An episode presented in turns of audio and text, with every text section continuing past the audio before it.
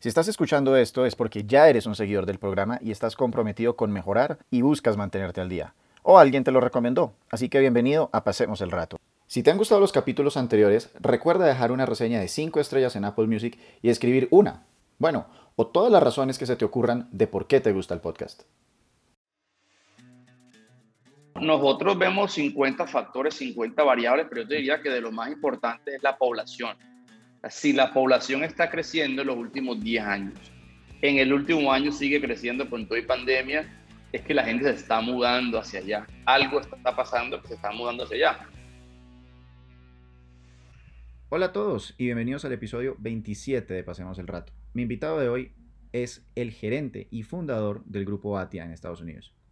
Vamos a estar hablando de inversión inmobiliaria en ese país, cuáles ciudades son las mejores para invertir, qué tipo de propiedades son las mejores para invertir, qué factores debemos observar, vehículos de inversión y mucho más. Su nombre es Jonathan Luzgarten y ya nos vemos.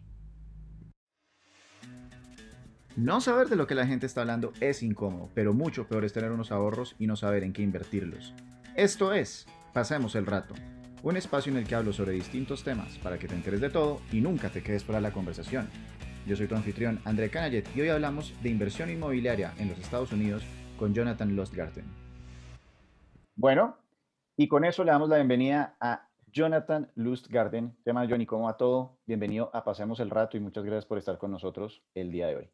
André, un gusto. Encantado de estar aquí conversando contigo y, compartiendo un poco con, con, la audiencia. Muchas gracias. Para los que ya son familiares con este podcast, Jonathan es el socio de nuestro querido invitado del episodio 8, Bernardo Azuaje, en el grupo ATIA, en el cual hablamos sobre inversión inmobiliaria en Colombia. Pero hoy, Jonathan, que es el experto en inversión inmobiliaria en los Estados Unidos, va a darnos un, una visión más amplia y específica de por qué puede llegar a ser una buena idea más bien eh, invertir en los Estados Unidos. Entonces, antes que nada, Johnny, porfa, cuéntanos cuál es tu rol en Grupo Atia y un poco cuál es tu experiencia en el ámbito del real estate, es decir, inversión inmobiliaria, a los que nos están oyendo. Nuestra empresa en Colombia, Grupo Atia, y en Estados Unidos, Atia Capital LLC. Digamos que tanto como con mi socio Bernardo Suárez y yo nos enfocamos en inversiones de real estate, eh, tanto en Colombia como en Estados Unidos. Hoy en día mi socio Bernardo lidera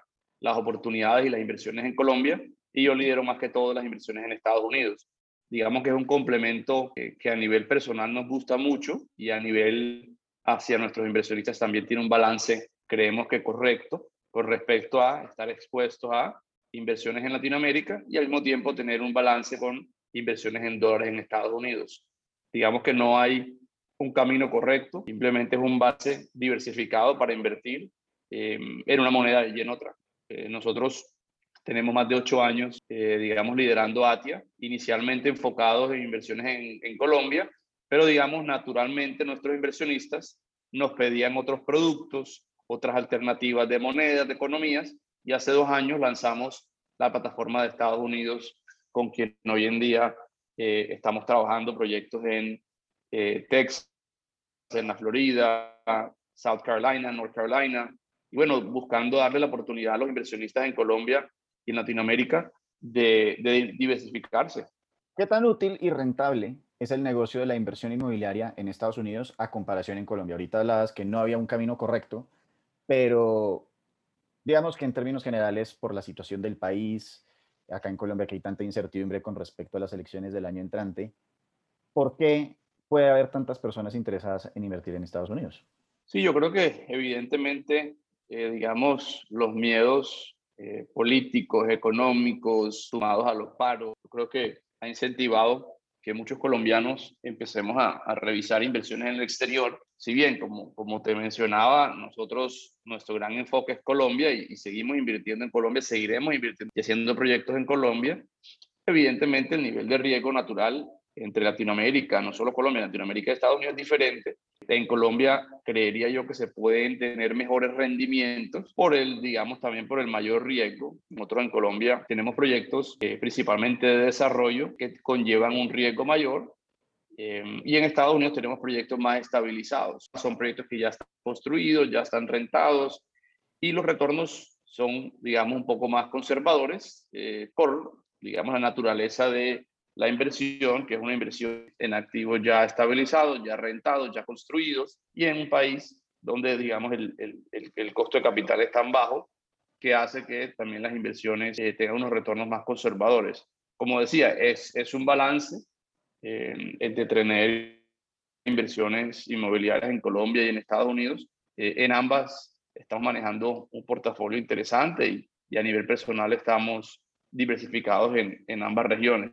¿De cuánto porcentaje puede ser ese retorno en Colombia y cuánto puede ser el retorno de una buena inversión en Estados Unidos? Más que hablemos de los proyectos específicos de ustedes, que ya lo podemos hacer más adelante, para que la gente empiece como a meter el dedo un poquito en el agua y entienda qué es lo que es un buen retorno, porque yo puedo llegar y decir acá un número cualquiera, decir, 35%, y la gente que está apenas empezando no sabe si eso es bueno, si eso es malo.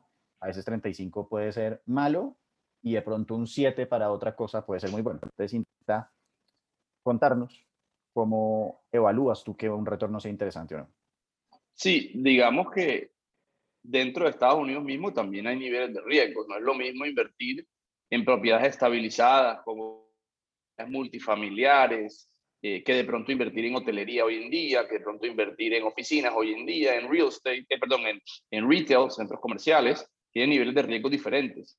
Entonces, depende, digamos, de, de, del activo, o en, o en, inglés el de asset class, que uno esté viendo en Estados Unidos, eh, digamos, tiene diferentes niveles de riesgo, pero yo, por lo menos, digamos, para, para invertir en Colombia, yo creo que uno debería estar viendo rentabilidades eh, en tires por encima del 15%, por lo menos creería uno, creo yo que uno debería estar viendo, ideal que sean por encima del 20%. Y en Estados Unidos, digamos, inversiones conservadores, creería que el 15% es como el, el, el, tope normal que uno, que uno aspiraría.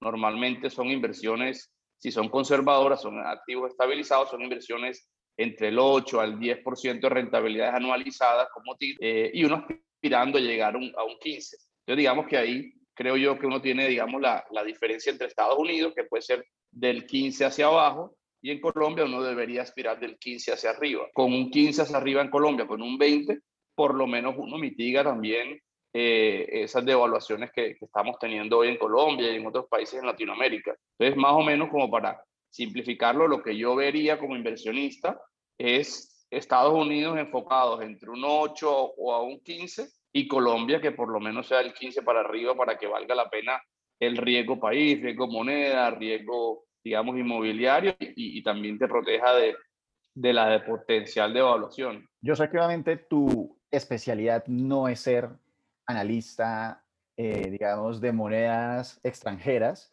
pero de todas maneras, pues algo te toca en tu industria. ¿Qué prevés que suceda con la valoración del peso al dólar, digamos, cara al hasta diciembre del 2023 un poco? Sé que estamos aventurándonos muy adelante, pero lo que, digamos, tu, tu mejor eh, estimado de lo que crees que puede pasar. Sí, yo creo que el, el, el que diga que sabe cómo va a estar, yo creo que estará diciendo mentira porque, digamos, es... es el que vea el futuro que, tiene el sí, superpoder es, que todo el mundo quisiera tener. Exacto, es imposible prever cómo va a estar, eh, seas economista, sea trabajes en el Banco de la República, trabajes en, en, en, la bolsa, pero pues yo, digamos, como una forma de adivinar, creería que el dólar se mantendría entre los 3.400, 3.500, por lo menos no lo veo, no sé, a nivel de adivinanza, no lo veo bajar por debajo de los 3.000. Es muy difícil de verdad atinarle a, a, lo que pueda pasar y más aún con lo que hemos vivido de, de pandemia eh, en estos últimos año y medio, dos años. Pero digamos, a nivel de adivinanza, eh, diría que, que, se va a mantener por encima de los 3.000. Ok. Por eso es que es tan importante lo que estás diciendo en la pregunta anterior, de los retornos de inversión para las personas que están oyendo. En la medida en que ustedes, digamos, puedan tener un retorno mayor al 15%, como describió Jonathan en una inversión acá en Colombia, pero si continúa la devaluación del peso frente al dólar, el día de mañana cuando ustedes quieran sacar su dinero e invertirlo ahí sí en Estados Unidos o en otro lugar, de pronto ese excedente que tuvieron de ingresos por tener un mayor retorno, de pronto se anula porque ya el peso vale menos el que vale el dólar en ese entonces. Entonces, acá llega la primera pregunta de los oyentes. Y dice una persona, quiero vivir en Nueva York. ¿Cómo hacerlo? Me gustaría comprar apartamento, pero será mejor comprar y rentar. Entonces yo tengo una visión muy particular con respecto a esto de vivir a Nueva York, cómo hacerlo. Pues obviamente una cosa es tu situación de visa, pero ya digamos específicamente lo que estamos hablando acá de inversión inmobiliaria. La vez pasada hablábamos con Bernardo que hemos crecido muchísimo en una cultura de es muy bueno ir y comprar vivienda como inversión propia, pero nosotros en ese podcast, que los invito a que lo oigan, reevaluamos eso y dijimos unas razones por las cuales tal vez es preferible la segunda de comprar y rentar. Pero no sé cuál sea tu visión, Jonathan. Sí, yo, yo tengo, yo tengo, digamos, comparto la visión de, de mi socio Bernardo de que realmente comprar apartamento para vivirlo no es un buen negocio. Eh, uno cae en la trampa y yo caí en la trampa, mi socio Bernardo cayó en la trampa porque cuando uno se casa y quiere empezar familia, pues uno siempre tiene esa, digamos, mentalidad de tener su techito, de tener propio, la casa, el apartamento propio. Y, realmente yo les cuento como experiencia propia, hace creo que cuatro años yo compré mi apartamento en, en Colombia cuando el dólar estaba a 3.000, yo tenía, digamos, unos ahorros en dólares y dije, bueno, perfectos, dólar a 3.000, hacer, pues nunca se había visto esto, coroné, voy a cambiar los dólares, me compro un apartamento, un apartamento, gracias a Dios pude comprar apartamento amplio, pero si hoy, cuatro años después, yo los quiero vender y quiero devolver esos dólares, creo que voy a tener exactamente el mismo dinero que invertí hace cuatro años. O sea, realmente mi plata no tuvo ningún rendimiento. Es más, es posible que de pronto pierda algunos 10 mil, 20 mil dólares en esa transacción. Entonces, creo yo que más un tema sentimental, un tema familiar, sentirse que es la casa propia, meterle el cariño, yo creo que es un tema más de paz mental de familia, pero como inversión, para mí, es mala inversión. Realmente comprar un apartamento para vivir es mala inversión. Muy, muy, muy recomendado invertir en otro activo que te produzca renta, que te produzca retorno y con ese retorno puedas por lo menos pagar una parte de, tu arriendo. Y más aún, digamos, si es alguien joven, hoy en día, digamos, nosotros los jóvenes un día estamos en, Nueva York, otro día queremos vivir en Bogotá, después queremos irnos a Medellín, después queremos irnos a, mudarnos a España. Entonces también eso le amarra mucho a, la persona que tenga que vivir en un lugar en particular. Yo prefiero tener ese dinero invertido en, en, real estate. Eh, y cuando digo en real estate, no digo un apartamento, digo de pronto en un complejo industrial, en un complejo multifamiliar, en un complejo eh, de oficinas, a comprar el apartamento y tener que pagar los impuestos, la administración. Y realmente eso no, yo no he visto por lo menos gente cercana que, que, que han crecido mucho sus inversiones comprando apartamentos. No lo he visto. Aparte que, además de hacer este tipo de inversión en Estados Unidos, hay una cosa que en Colombia no sucede tanto, o por lo menos no al nivel que sucede en Estados Unidos, que son las comisiones eh, de los agentes inmobiliarios.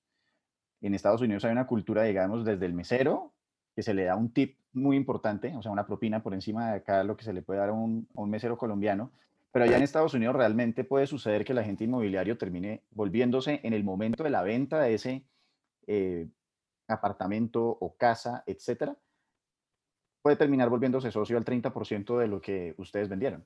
Entonces, es una cosa que por experiencia propia yo también puedo eh, decir que no es necesariamente la mejor inversión que puedan llegar a hacer.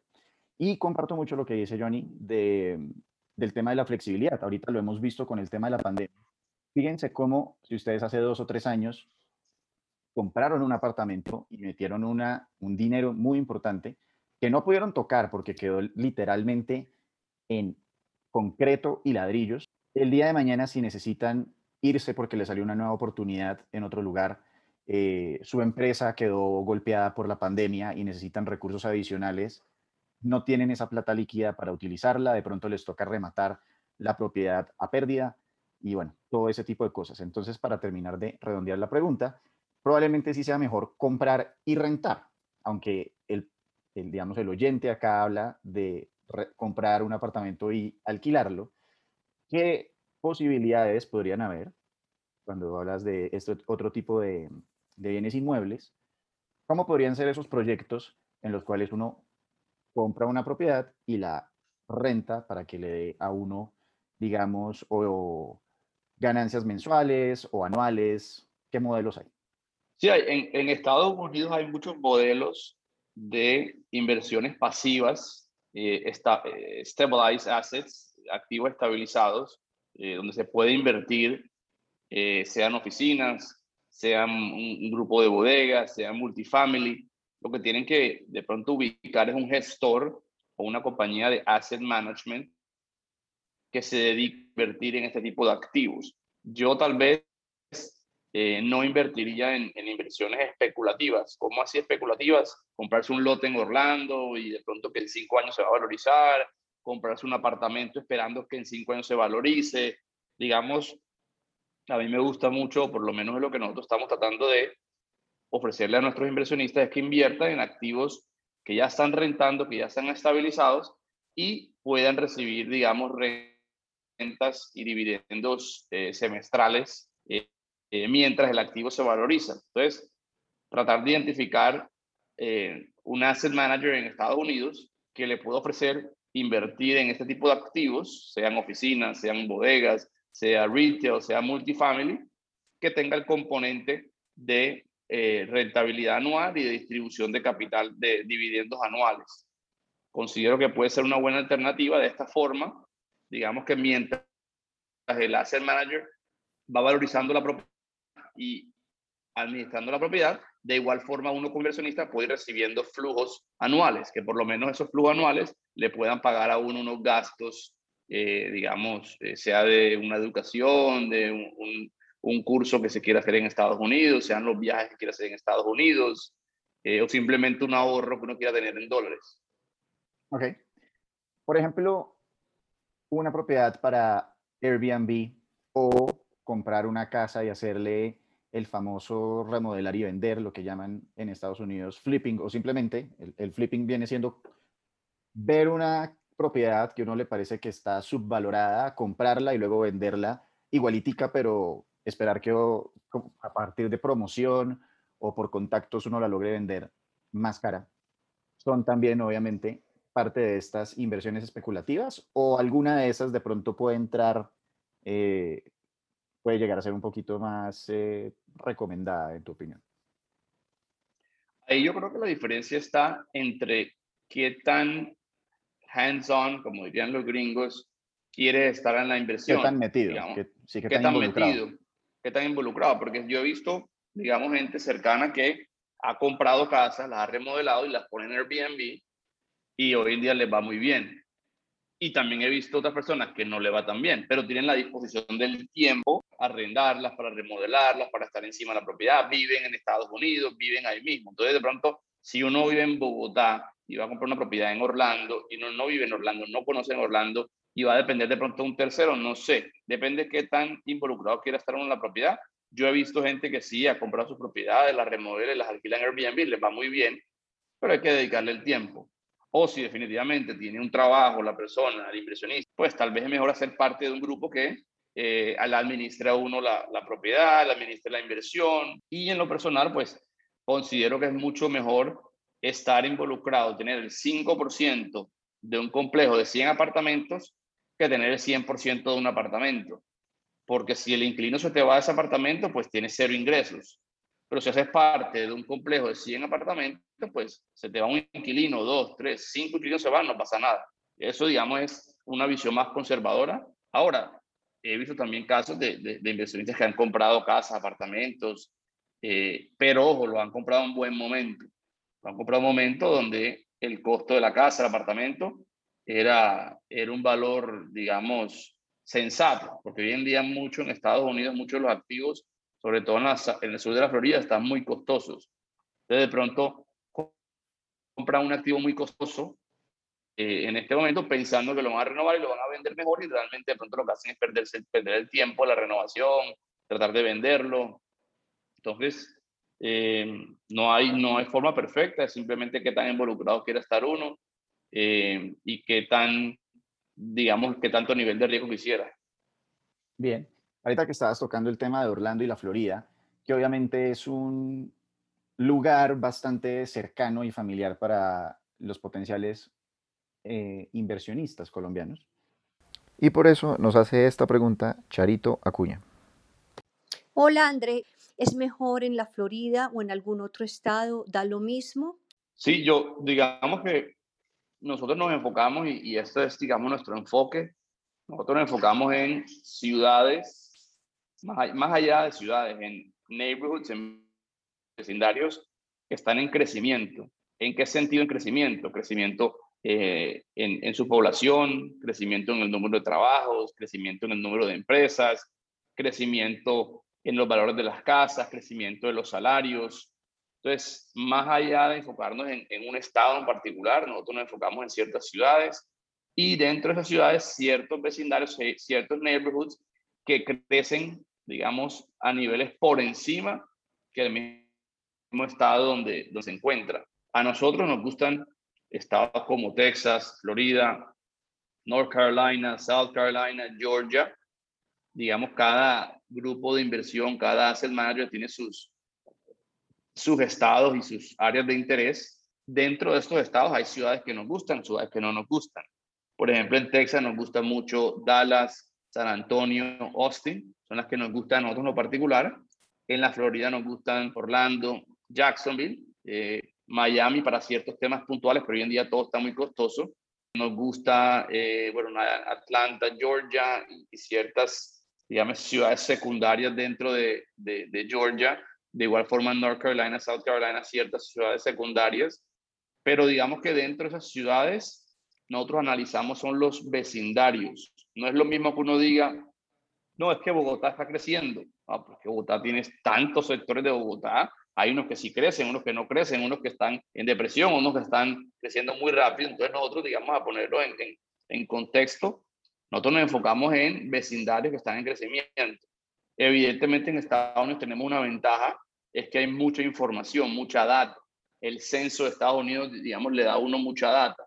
Yo les recomendaría que si van a hacer una inversión en Estados Unidos, visiten la ciudad, pero más importante, visiten el vecindario mira, están abriendo cafeterías, hay un colegio nuevo, eh, yo veo una universidad que está creciendo, eh, veo que hay muchos trabajos, veo que la gente está creciendo los salarios, veo que hay cinco cafeterías en esta cuadra, vayan y visiten donde van a invertir. Digamos, eso, eso sería mi, mi una recomendación o confíen en la estrategia del eh, asset manager, del gerente, que tenga, digamos, esa, ese enfoque de crecimiento de ciudad, de crecimiento de ciudad, crecimiento de vecindario.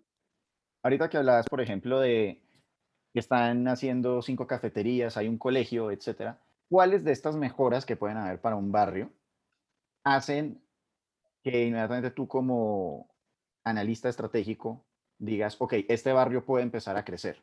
Puede ser más el educativo, más el comercial, una combinación de ambas, otro factor que no estoy... Nosotros vemos 50 factores, 50 variables, pero yo te diría que de lo más importante es la población si la población está creciendo en los últimos 10 años, en el último año sigue creciendo con todo y pandemia, es que la gente se está mudando hacia allá. Algo está pasando que se está mudando hacia allá. De pronto es porque tienen mejores condiciones laborales, mejores impuestos, mejor clima. Entonces, si es una tendencia de crecimiento de ciudad, pues eso va a traer más trabajos, más demanda de gasto, puede traer potencialmente más empresas. Entonces yo creo que el, el, nivel de crecimiento de, de, la población es importantísimo.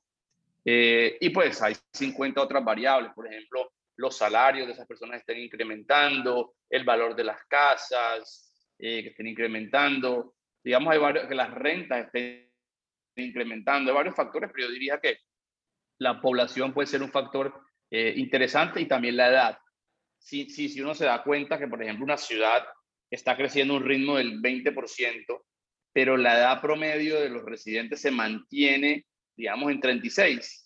Dice que hay gente joven constantemente llegando. Eso es muy bueno porque potencialmente la gente joven se está mudando a esa ciudad o a ese vecindario porque hay empresas en el sector que los están empleando, empresas de tecnología, nuevas oportunidades de trabajo, unas universidades muy buenas cercas. Entonces yo diría que población y edad promedio puede ser un buen indicador hay 50 indicadores más, eh, como comentaba, el eh, unemployment, que después la cantidad de desempleo que tenga, el crecimiento de las rentas, los salarios, pero digamos que yo creo que esos dos pueden ser un buen indicador, eh, población y, y edades promedios.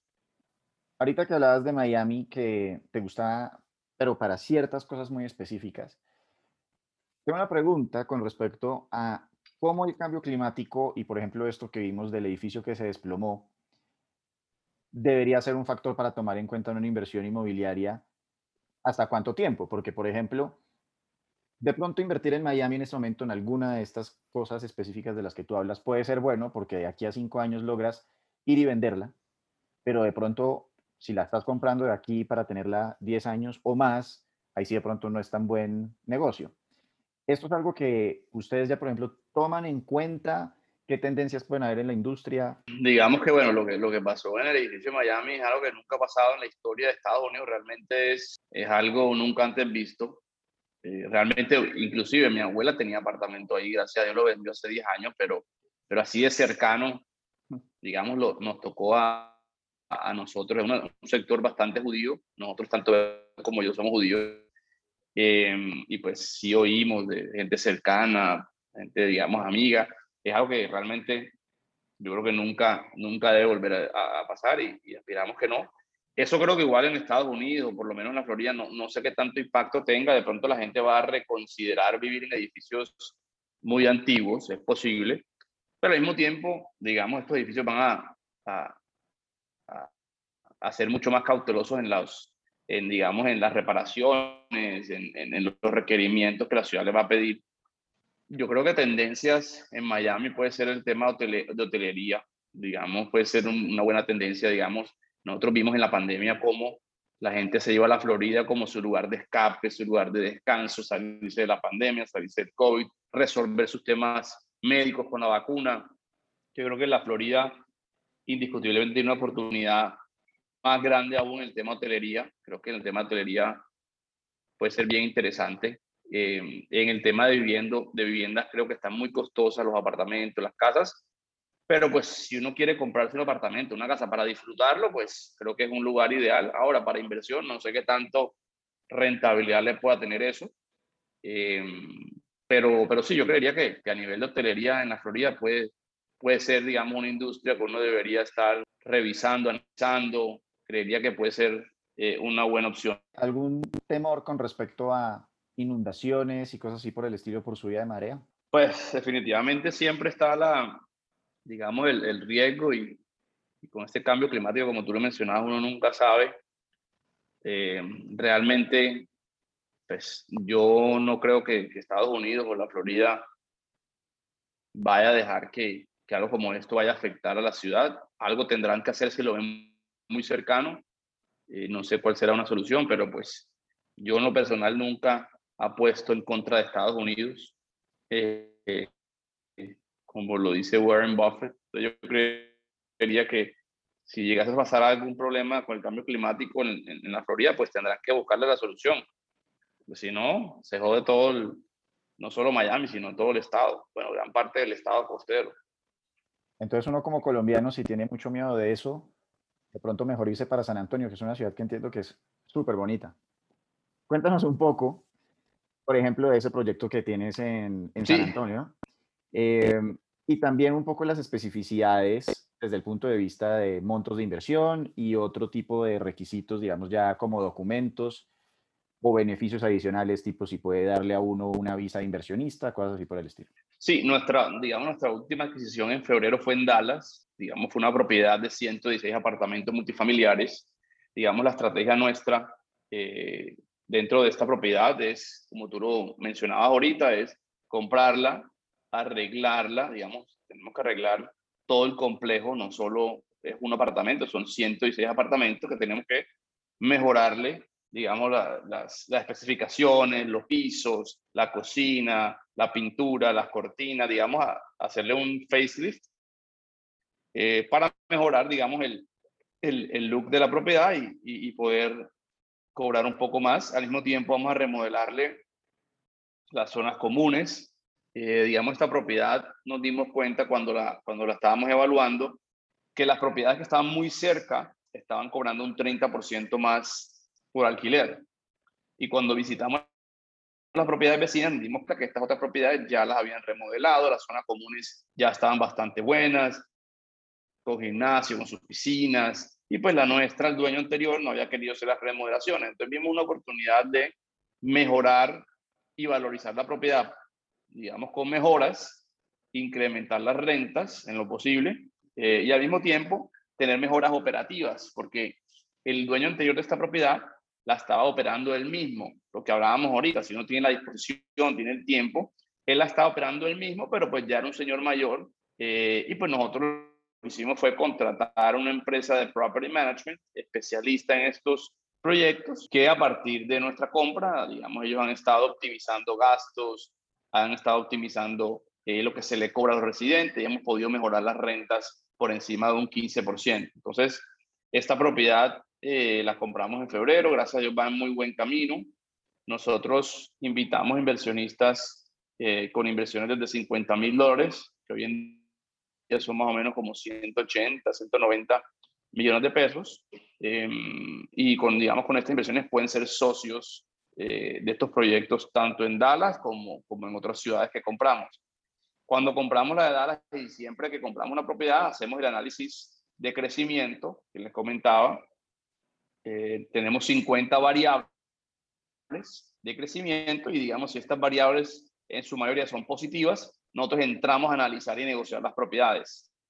Digamos que es una forma de invertir bastante sistemática, bastante enfocada.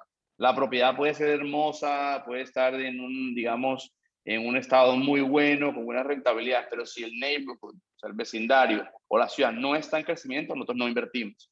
Nosotros hoy en día estamos viendo 4.000 propiedades al año y necesitamos ser muy sistemáticos en el filtro, en el proceso de asociación, en el proceso de selección. Entonces siempre partimos de la base del crecimiento de la ciudad, del crecimiento del vecindario. Em, digamos, como, como para resumirte la, eh, digamos, la, ¿Qué uso, que hacemos. ¿Qué uso va a tener este, este proyecto? Nosotros invertimos principalmente en multifamily, que son viviendas, digamos, familiares, 100% en arriendo, estrato medio de Estados Unidos, lo que se llama el, Working Class America, rentas de 600 a 1000 dólares al mes, eh, que es una necesidad. Digamos, no es un apartamento de lujo, no es, eh, digamos, que ellos tengan, eh, digamos, esto como vacaciones, es un apartamento que ellos necesitan para vivir y dormir. Y nos dimos cuenta en la pandemia que hoy en día los apartamentos se han vuelto nuestras oficinas, nuestros gimnasios, nuestros colegios, entonces, realmente, eh, una propiedad que durante la pandemia la tuvimos 90% llena, hoy en día, gracias a Dios, está 100% llena. Excelente. ¿A partir de qué montos de inversión puede uno entrar a un proyecto como este?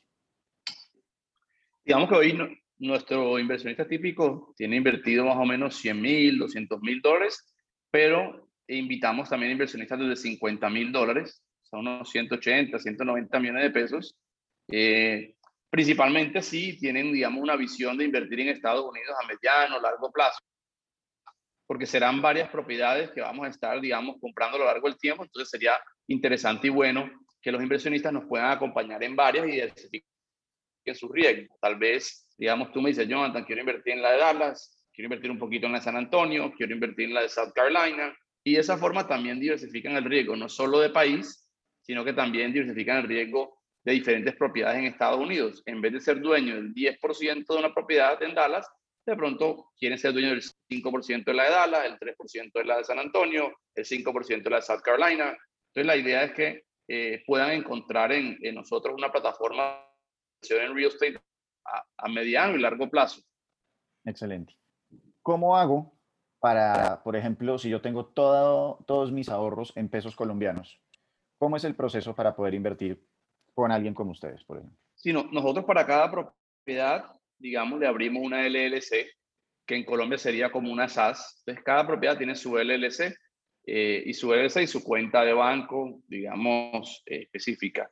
Eh, los inversionistas en Colombia pueden invertir a título personal, como Ander Canayer, o pueden invertir con sus sociedades colombianas directamente amarradas y, y, con acciones en el vehículo de LLC digamos que nosotros tenemos contratos bien estándar, se llaman subscription agreements y operating agreements, donde los inversionistas, digamos, manifiestan su interés de invertir eh, son lo que se llama en Colombia los estatutos de una sociedad, digamos muy parecidos, donde se regula eh, nosotros como gerentes, se regula eh, las condiciones para vender la propiedad, se regula las condiciones para repartición de dividendos, entre algunas cosas. El inversionista, sea duro personal o sea sociedad colombiana, invierte en esa LLC en Estados Unidos, recibe acciones de esa LLC y esa LLC es la dueña del activo. Digamos, Andy, Andy puede tener el 5% de la LLC que es dueña del edificio en Dallas. Son tus acciones dentro de eh, tu proyecto, digamos, nuestro proyecto en, en Dallas como tal. Bien sencillo, es como si ustedes fueran a comprar hoy una bodega entre cinco socios. Crean la LLC en Bodega Bogotá 1 y cada socio tuviera un porcentaje dependiendo de cuánto invierta. Es muy sencillo, la transferencia se hace por medio con un formulario del Banco de la República. Eh, digamos que eso no, no tiene mayor misterio y, simplemente eh, nosotros los acompañamos en ese proceso. La siguiente pregunta nos la hace desde España John Edwin Black Diamond y dice así. Hola, ¿puedo pedir un préstamo hipotecario para una casa aunque no vivo en Estados Unidos? O sea, que un banco en Estados Unidos me preste y yo viviendo en España. Nosotros, para estas inversiones, nosotros nos encargamos de los créditos hipotecarios, somos los que los gestionamos, somos los que, los, que los sacamos y somos quienes los firmamos. Entonces, los inversionistas, en nuestro caso, no tienen que preocuparse por los créditos hipotecarios para las propiedades que nosotros invertimos. Ahora, a título personal, para comprarse un apartamento, casa en la Florida, donde quieran, pues deben existir, yo creo que entidades financieras o vehículos de inversión eh, que le prestan a extranjeros. Estoy seguro que deben haber las fórmulas. No sé cuánto le prestarán, pero creería que debe haber la, la forma de, de, conseguir esas, esas deudas. Pero en el caso nuestro, nosotros nos encargamos de toda, digamos, la gestión de, de la deuda para la propiedad. Ok. La famosa visa de inversionista. Alguien, yo no tengo claro cuánto es el monto y no sé si tú también lo tengas, pero lo tienes, ¿lo sabes? No, entiendo. Este se llama la EB5, EB5. Nosotros no estamos trabajando con la EB5, hay otras empresas que sí trabajan con la EB5. Entiendo que la EB5 creo que está hoy en 500 mil dólares, son inversiones bastante grandes. Eh, hace un par de meses entiendo que la habían subido a 900 mil dólares. Creo que la acaban de volver a bajar a 500 mil. Igual sigue siendo una inversión bastante grande. Eh, sí, hay varios grupos digamos, de inversión como nosotros, asset managers, que se dedican a gestionar inversiones a través de la EB5 y, ayudan al inversionista a conseguir la, la, residencia. Lo que pasa es que son unos montos bastante altos. Entonces, digamos que tal vez no es el perfil de inversionista que nosotros por lo menos hoy manejamos. Excelente. Bueno, con eso ya tenemos un, una muy buen, un muy buen panorama de lo que significaría invertir en Estados Unidos y ahora me gustaría un poco que conociéramos un poco más a Jonathan eh, como persona y también aprender un poco de él, digamos, de sus habilidades, de lo que tiene, de lo que él hace en el día a día. ¿Qué conocimientos básicos debo adquirir para ser un mejor inversionista inmobiliario? O si quieres, puedes decir simplemente un mejor inversionista. Yo creo que lo más importante es saber con quién estás invirtiendo. Yo creo que eso parte de esa base, porque Normalmente uno tiene que invertir o, debe invertir con alguien, sea un banquero de inversión, sea un broker, sea un asset manager, eh, sea un realtor, siempre tiene uno alguien, digamos, sobre todo si uno está en Colombia y va a invertir en Estados Unidos, pues debe depender de alguien en Estados Unidos. Eh, no es lo mismo, digamos, en Colombia que uno está aquí, uno va a negociar local comercial y lo compra directamente. Pues en Colombia, siempre, en Estados Unidos, si uno es colombiano, potencialmente va a depender uno de un broker, de un realtor, de un asset manager, un barquero de inversión. Yo creo que lo principal es saber quién es esa persona, conocerla, preguntar referencias por él. Y, y ya en ese momento yo creo que gran parte es dejarse guiar por, por, por esa persona o esa empresa también. Porque Estados Unidos es un, digamos, un país gigante, hay diferentes tipos de inversiones. Si uno se va solo allá, yo creo que uno realmente se puede equivocar. Yo creería que, que lo principal es tener a alguien de confianza eh, que, digamos, pueda invitarlo a uno a invertir en, en Estados Unidos.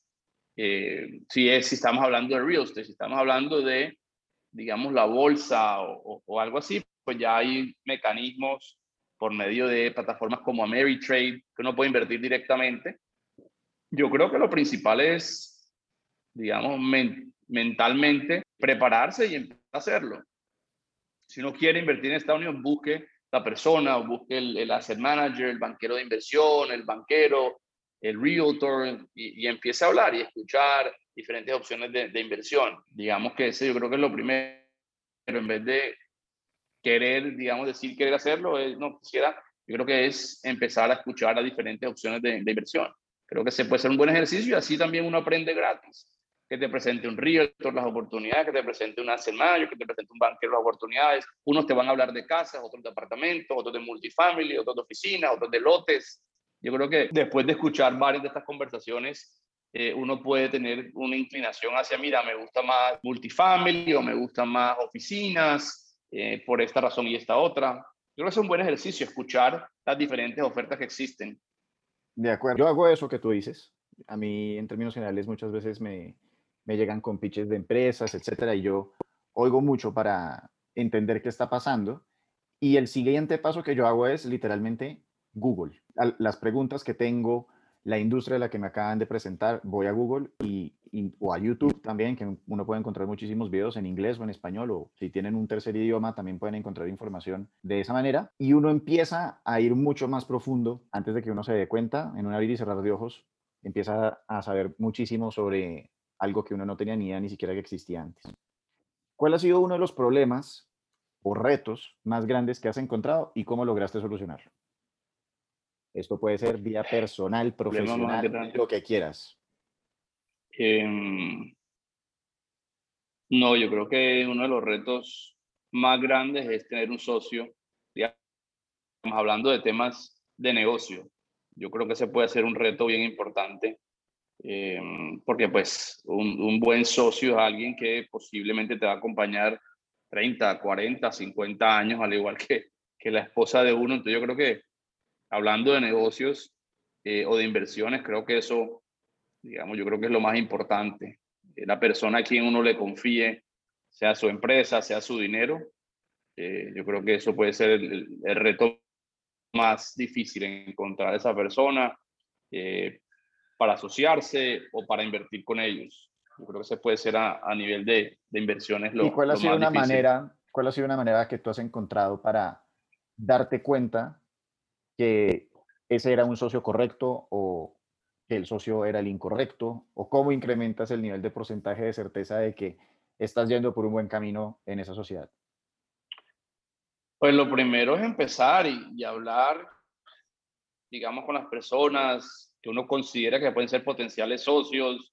Antes de firmar una sociedad, pues trabajar hacia la idea, trabajar, digamos, la inversión a nivel independiente, yo no correría a asociarme con alguien ni invertir con alguien, sino que darle el tiempo, darle su tiempo. Yo en lo personal me gusta mucho, no sé si es una trampa o no, me gusta mucho, digamos, eh, a las personas contarle cosas que pueden sonar como secretas, cosas confidenciales, pero es una forma, digamos, que yo eh, valido si esta persona, si este futuro socio, digamos, va a ser bueno a largo plazo, porque es preferible uno darse cuenta muy rápido de que no es el socio indicado o la persona indicada para trabajar juntos, eh, que en unos 10 años, digamos, darse cuenta. No hay receta perfecta, es como un matrimonio, puede salirte bien, puede salirte mal, eh, dependiendo de qué tanto uno le también de su parte, pero yo creo que lo más importante en, en los negocios es el socio que uno tenga, o en, en, en, en otro, digamos, sentido, el, la plataforma de inversión, con quién está invirtiendo uno, quién le está manejando el dinero a uno. Creo que al final eh, uno invierte en personas y crees en las personas, crees en lo que te dicen las personas, las estrategias de inversión que te dice una persona. Yo creo que ese puede ser como, que yo lo más importante. ¿Tú te consideras exitoso? Pues exitoso por tener una familia espectacular, tener buenos amigos, tener un muy buen socio, eh, tener un equipo de trabajo increíble, tanto en Colombia como en Estados Unidos. Eh, sí, por ese sentido me, me, considero exitoso. La verdad que soy muy feliz con la familia que tengo, con el equipo de trabajo que tengo, con el socio que tengo. Yo creo que ya el dinero llegará con el equipo correcto, con el socio correcto, los, los aliados correctos eso ya llegará a su momento. Personas que midan el éxito con, con el nivel de ingreso. Entonces, sí. ¿Cuáles consideras que han sido los hábitos que realizas para ayudarte a ser exitoso? Muy curioso. Yo creo que la, la curiosidad de conocer de otras personas, conocer lo que están haciendo los demás, preguntar, escuchar, investigar, eh, escribirle a la gente que no conozco para simplemente charlar, reunirme aquí contigo. Yo creo que la, la curiosidad de aprender de los demás es lo que, por lo menos a nosotros, nos, nos puede, puede hacer crecer, aprender de los, de los demás. Excelente. Has tenido un día difícil de trabajo. ¿Qué música pones? millones. No, millones de días difíciles de trabajo y yo en lo personal me gusta poner salsa cuando tengo esos días difíciles. Estoy viendo en tu Spotify y, y, noté que tienes un gusto musical bastante diverso, desde Frank Sinatra hasta, pues sí, lo que tú dijiste, salsa, etcétera. Entonces, por eso tenía la curiosidad de saber cuál era tu, tu go-to music. Sí, la verdad que sí, tengo un, un, gusto bien diverso. Me encanta la música de los 50, los 60. Me fascina, creo que es la mejor música que existe en el mundo. Ahora me encanta un reggaetón, me encanta la salsa, eh, me gusta un house, pero digamos que para alegrarme, salsa en la oficina. Y para relajarme, un Frank Sinatra, siempre, siempre buenísimo, un viernes después del trabajo, como para slow down. Excelente. Finalmente, Johnny, como planeador estratégico y viendo la situación actual de Colombia y el mundo, ¿qué acciones, y no me refiero a bolsa de valores, sino qué acciones que uno puede tomar, te parecen las más urgentes para ponerse en una posición menos vulnerable ante tanta incertidumbre? Diversificarse. Diversificarse em, de industria, diversificarse de país potencialmente, eh, digamos, tener un portafolio bien diversificado. Digamos, si hoy en día uno, lo, lo, único que uno tiene es su empresa o su trabajo, pues considero que sí debe de estar uno diversificado, no solo a nivel país, sea Estados Unidos, pero también diversificado a nivel Colombia, a nivel de instrumentos financieros o a nivel de también de, de industria. Puede que eh, invertir en bienes y raíces en Colombia puede ser un muy buen momento porque como la gente está asustada, como tú lo dices, de pronto va uno y compra locales a buen precio, te compras bodegas a buen precio, lotes a muy buen precio. Y esa puede ser una oportunidad muy interesante. Eh, entonces, yo creo que eh, es un buen momento, cuando la gente está asustada, es un buen momento para comprar también. Diversificarse, sean bienes y raíces en Colombia, sean en Estados Unidos, o sea también diversificarse a nivel financiero, a nivel de, de la bolsa, de acciones, de bonos eh, dependiendo ya del nivel de riesgo de, de cada persona. Pero, pero creo que pueden haber buenas oportunidades también en Colombia, digamos, no, no crean que Estados Unidos es la solución. Estados Unidos posiblemente le va a dar uno un ahorro, le va a preservar el capital, pero hacer dinero en Estados Unidos es más difícil. Me parece muy valioso eso que dices. Colombia, uno viviendo acá, me parece muy valioso lo que dices eh, de la diversificación. Yo le quiero añadir una cosa y es, a veces las personas, cuando uno da este consejo de diversificar, tienden a entender de pronto como ponerse a inventar, meterse en, toda, en todo, terminan metiéndose en tantas cosas que tampoco tienen nada. Entonces yo los invito acá a que piensen en la diversificación un poco como un equipo de fútbol. Eh, y lo digo de esta manera, uno no quiere tener un equipo que tiene 10 delanteros y un arquero, uno necesita mediocampistas y necesita defensas. Entonces, un poco la idea es encuentren un buen arquero, encuentren una buena defensa, encuentren un buen mediocampo y un buen y una sí, un uno o dos delanteros y en términos generales que sean cosas que ustedes entiendan y eso es a lo que yo me refiero con el equipo. Eh, de pronto pueden ir y meterse en alguna industria que no necesariamente sea la de ustedes, pero preferiblemente sí sería una diversificación dentro de cosas que ustedes comprendan, que puedan gestionar y o saber monitorear. Johnny, muchísimas gracias por haber estado con nosotros acá en Pasemos el Rato. Me encantó volver a verte y espero que se repita. Gracias, no, muchas gracias a, ti por la oportunidad de, compartir un poco de, de, nuestras experiencias, de lo que hacemos a nivel personal, a nivel empresarial. Eh, muy interesante, preguntas que, digamos, lo hacen a uno también reflexionar y, pensar. Eh, entonces, súper chévere, digamos, cortar la mañana con, con algo diferente fuera de, del dinero y, y, de los estreses del trabajo. Entonces, muchas gracias para todos aquellos que, Antes que estén escuchando con mucho gusto. Adelante. Es tu momento para brillar, más aún. Eh, si hay alguna invitación particular que tienes para el público, es tu momento. Sí, gracias. Eh, sí, con mucho gusto. Nosotros eh, podemos hacer un, una conversación, hacer una conversación con, con inversionistas que, que, estén interesados, digamos, en invertir en bienes y raíces, sea en Colombia, con mi socio Bernardo, sea en Estados Unidos, con, con el equipo nuestro de Estados Unidos.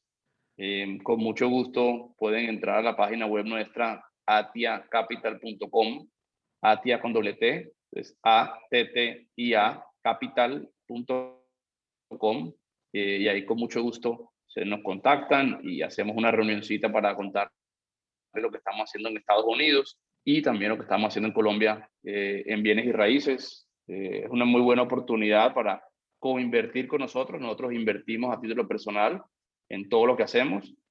Entonces les abro la oportunidad y, y también a ti, Andy, para que lo evalúes con, con mucho gusto. Yo lo evalúo todo el tiempo, constantemente. Yo ahorita estoy en un momento particular de mi vida que justamente ante tantas incertidumbres y volatilidad, necesito que pasen unos meses, pero yo sin duda alguna estoy muy interesado en todo lo que hacen ustedes. Gracias, gracias Andy. Gracias a todos y, y bueno, muchos éxitos en, en, todo lo que hagan, en las inversiones háganla con prudencia y, y sobre todo miren quién es la persona a quien le van a dar el dinero. Yo creo que eso es lo más importante al final del día. Yo invierto en las personas. Eh, eso a nivel personal lo que yo hago. Excelente, brother. Un abrazo. Bueno, ese fue Jonathan Losgarten. Y si se quedaron hasta este momento significa que pasaron un muy buen rato.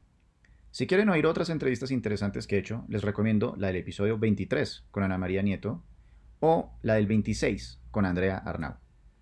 Si quieren aprender de un tema en específico, les recomiendo el episodio 8 con Bernardo Azuaje, en el cual hablamos de inversión inmobiliaria en Colombia, o la del episodio 10 con Juliano Talora, en el que hablamos de marketing digital y ventas online. Pueden seguirme en Instagram, arroba donde profundizo sobre los podcasts. Ahí pueden enviar sus preguntas o contactarme para lo que quieran. Si te gustó este episodio, copia el link y compártelo en cualquiera de tus redes sociales. Facebook, Instagram, Twitter, LinkedIn, el que quieras. Sigue el podcast o suscríbete. Solamente debes hacer clic en donde dice follow o seguir. Y ojalá puedas dejar una reseña de 5 estrellas en Apple Music para que más personas puedan encontrarnos. Sígueme y mencióname en cualquiera de las redes sociales, arroba André con la lección principal del episodio de hoy para ti. ¡Nos pillamos! Gracias por pasar el mejor de los ratos conmigo. Puedes encontrarme en Instagram, arroba André y seguir el programa por Spotify, Anchor y Apple Music. Nos vemos.